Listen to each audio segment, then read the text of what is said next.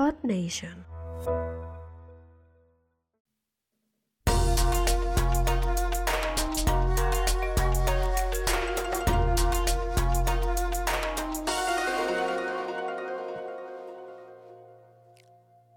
Ninja, ¿qué tal estás? Te doy de nuevo la bienvenida al dojo.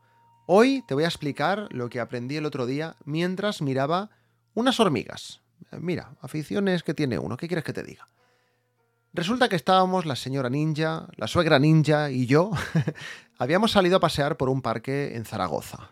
No vivimos allí, nosotros vivimos en Barcelona y la suegra ninja en el País Vasco, pero quedamos en medio para vernos y fuimos un fin de semana pues ahí a desconectar. Y en el camino de... estamos paseando por el parque y en el camino vi una hilera de hormigas que cruzaba ese camino de tierra de forma perpendicular a nosotros. La gente, en este caso, cuando hay una hilera de hormigas, suele hacer dos cosas. O pasar de ellas y seguir caminando, o pisarlas, ¿vale?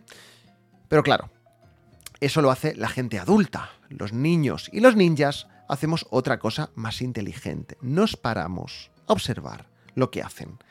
Y te voy a decir lo que hacen, aunque te aconsejo pararte a observar si alguna vez te topas con una hilera de hormigas. Me fijé en tres cosas, y es que las hormigas no paran, ¿vale? Es decir, literalmente, caminan y caminan hasta llegar a su destino.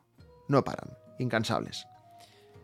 Segunda cosa, no se preocupan si hay problemas, ¿vale? O dificultades. ¿Que hay una pared? La suben. ¿Que hay una piedra gigante en el camino? O la rodean, o la pasan por encima, o si es una cosa que no sea una piedra, rollo una fruta, un algo, incluso una hormiga es capaz de coger eso y arrastrarlo y llevárselo, o entre varias, que también lo vi. Y bueno, eso nos lleva a la tercera cosa, y es que trabajan en equipo. Si una hormiga quiere llevar algo al hormiguero y ella sola no puede, pues observarás cómo comienzan a venir más hormigas a ayudarle. Es que es una pasada, que parece una tontería, pero me parece como una lección valiosísima de trabajo en equipo, de perseverancia y, de querer hacer las cosas. Las hormigas son auténticas ninjas del esfuerzo, de la perseverancia y del trabajo en equipo. Así que bueno, te voy a pedir que cuando te pongas a crear contenido, a pensar en un nuevo proyecto o a lo que sea que hagas cuando no estés leyendo o escuchando estos podcasts, digo leyendo porque esto también lo publico en la newsletter, no pares, no te preocupes y pide ayuda si la necesitas. Siempre pide ayuda si es necesario. Esta es la lección de hoy. Muchas gracias por volver a pasarte por el dojo una vez más.